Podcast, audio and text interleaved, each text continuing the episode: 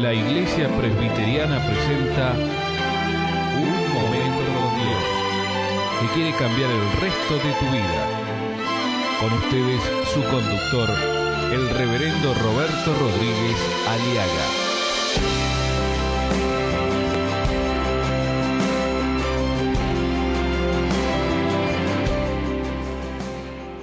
Voy a mirar un prototipo bíblico para hablar de este te- tema de la envidia. Dice en 1 Samuel 18, versículo 6, había un rey llamado Saúl. Este hombre fue era responsable de conducir los ejércitos de Israel y tenían que pelear contra sus enemigos los filisteos. Y estos hombres, los filisteos, tenían un gran paladín, un gigante, que los, los había llamado y desafiado para pelear. Era un hombre de una estatura de dos metros para arriba. Y él decía, este gran paladín, si ustedes me vencen, nosotros seremos esclavos de ustedes. Y si nosotros les vencemos a ustedes, ustedes serán nuestros esclavos. Y en esa circunstancia, en ese contexto histórico, nos dice la palabra que David salió a pelear contra este gigante.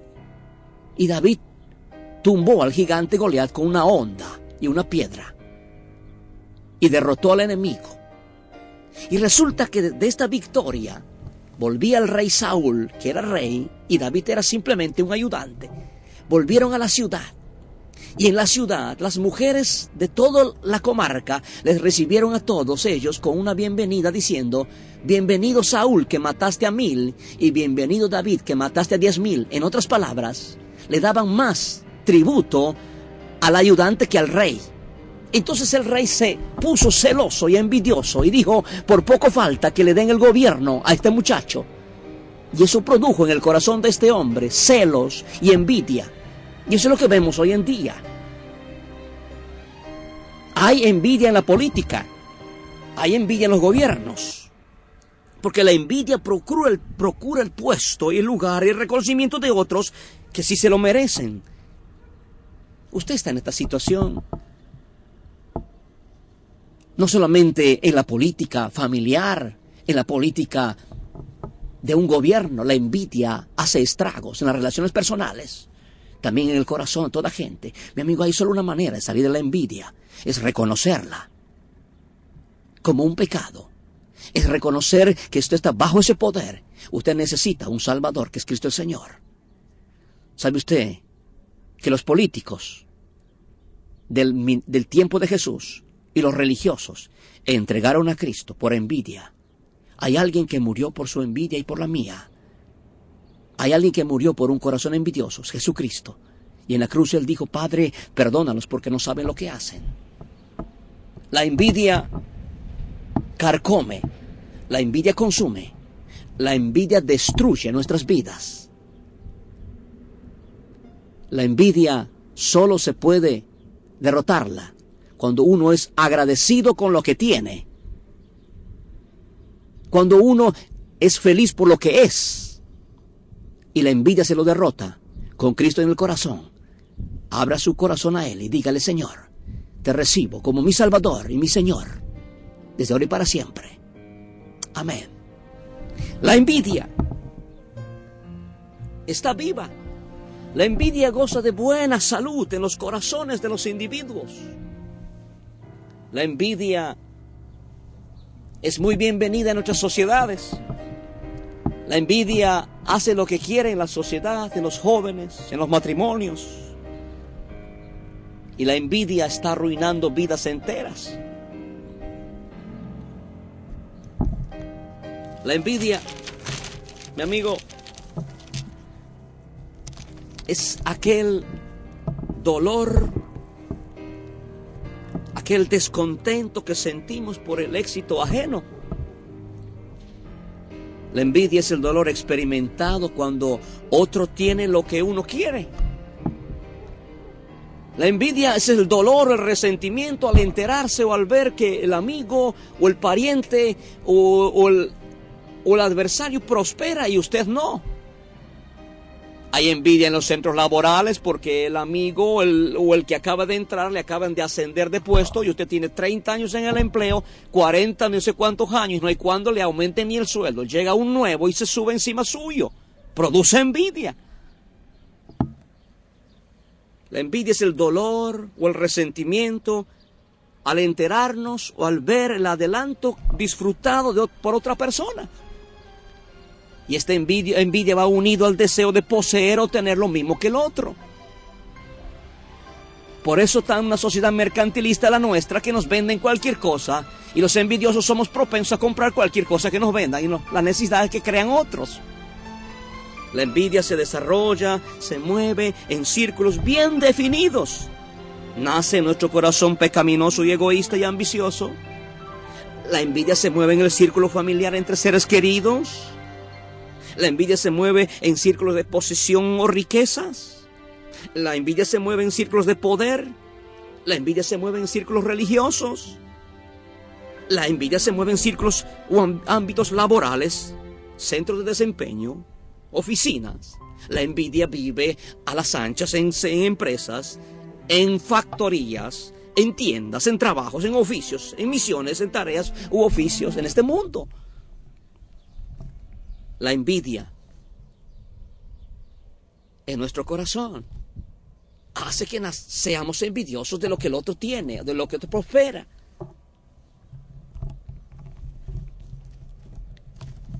En el Evangelio según Mateo, en el capítulo 20, el Señor Jesucristo usa una parábola para enseñar y enseñarnos acerca de la envidia que inunda los centros laborales o centros de empleo.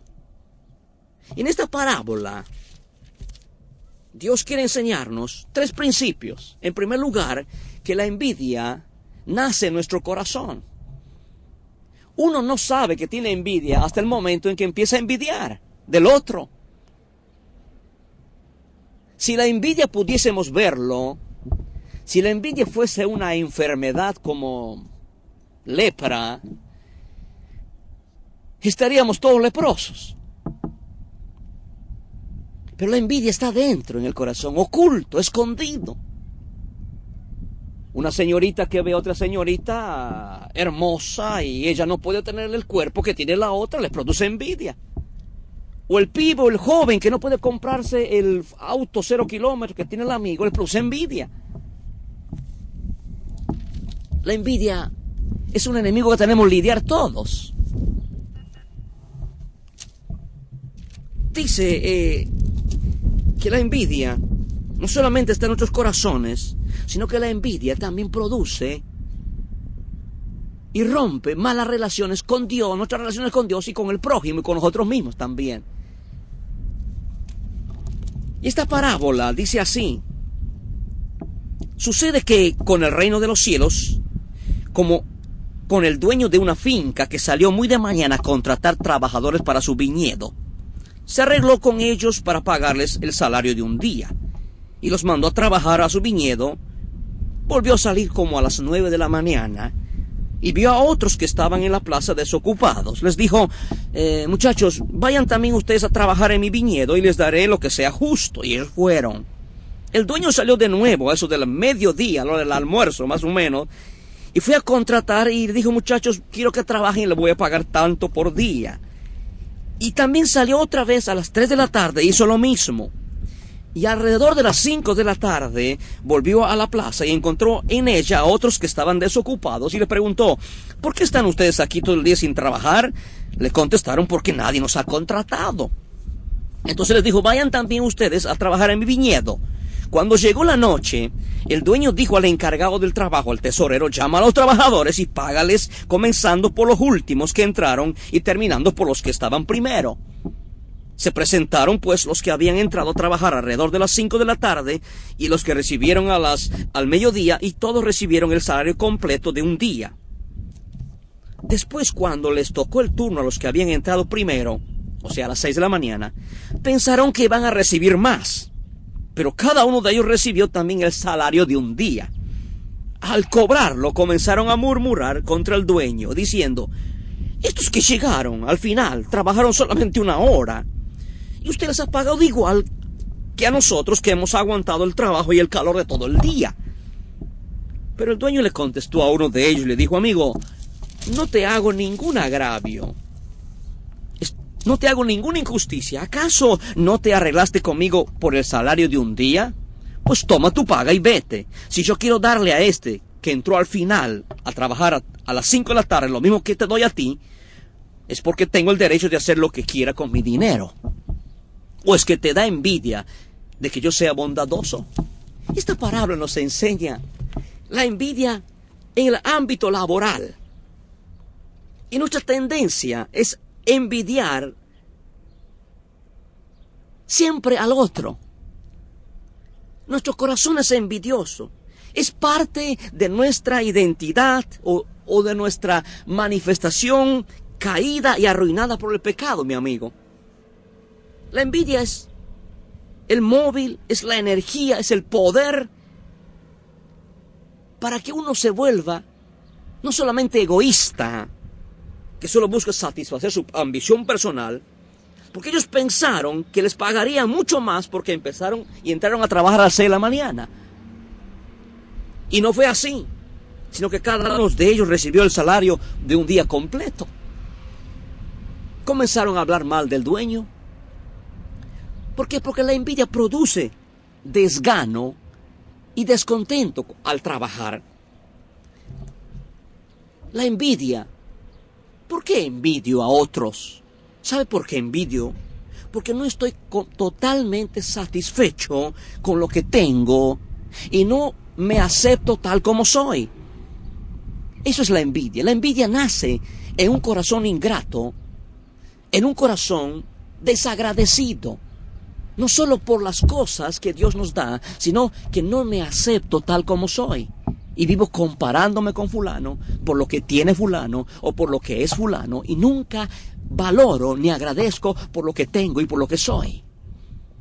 ¿Puede usted decir este momento, gracias a Dios, que soy lo que soy por su gracia? La envidia es el enojo cruel. La ira es destructiva. La envidia es incontrolable. ¿quién podrá sostenerse delante de la envidia? ¿Y qué tengo que hacer frente a la envidia?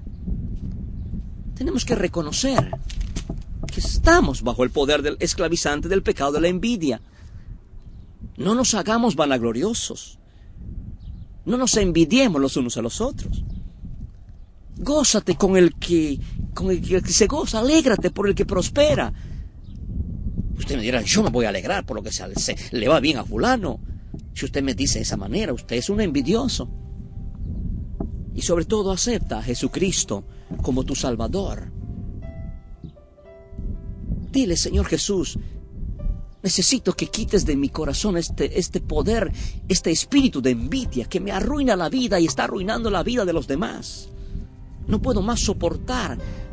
Vivo envidiando a fulano, a mengano a mi pariente, a mi amigo, a mi amiga, y él no sabe, pero yo sí sé que me arruina la vida.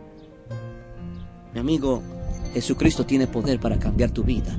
Hable tu corazón y acéptale como Salvador personal y dile, Señor, te recibo como Salvador y Libertador de mi vida desde ahora y para siempre. Amén.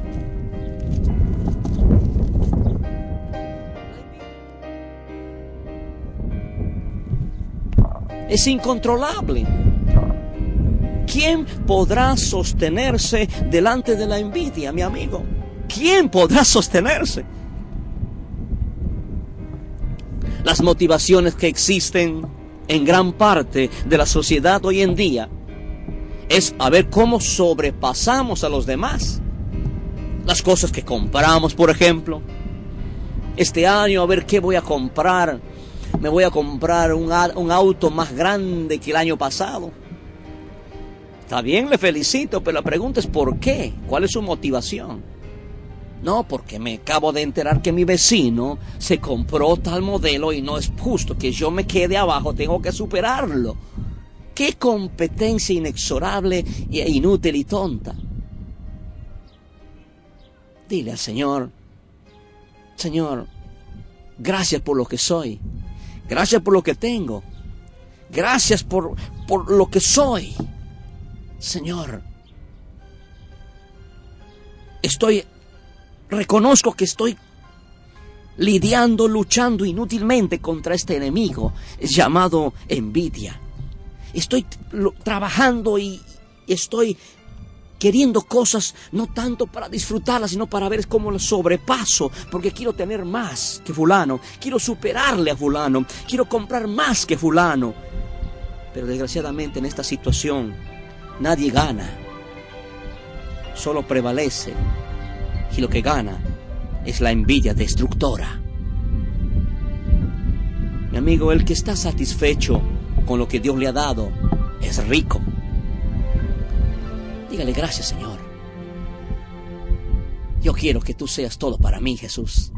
Te entrego mi vida y te acepto como el regalo más grande que yo pueda tener en mi vida. La salvación, tu amistad y tu compañía y tu presencia en mi corazón. En el nombre de Jesús. Amén. Escuchar nuestros programas ingresando a www.unmomentocondios.com.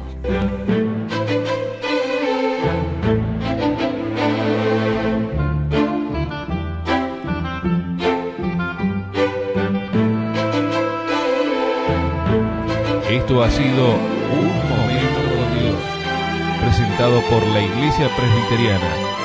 Y te invitamos a sintonizarnos mañana en este mismo horario.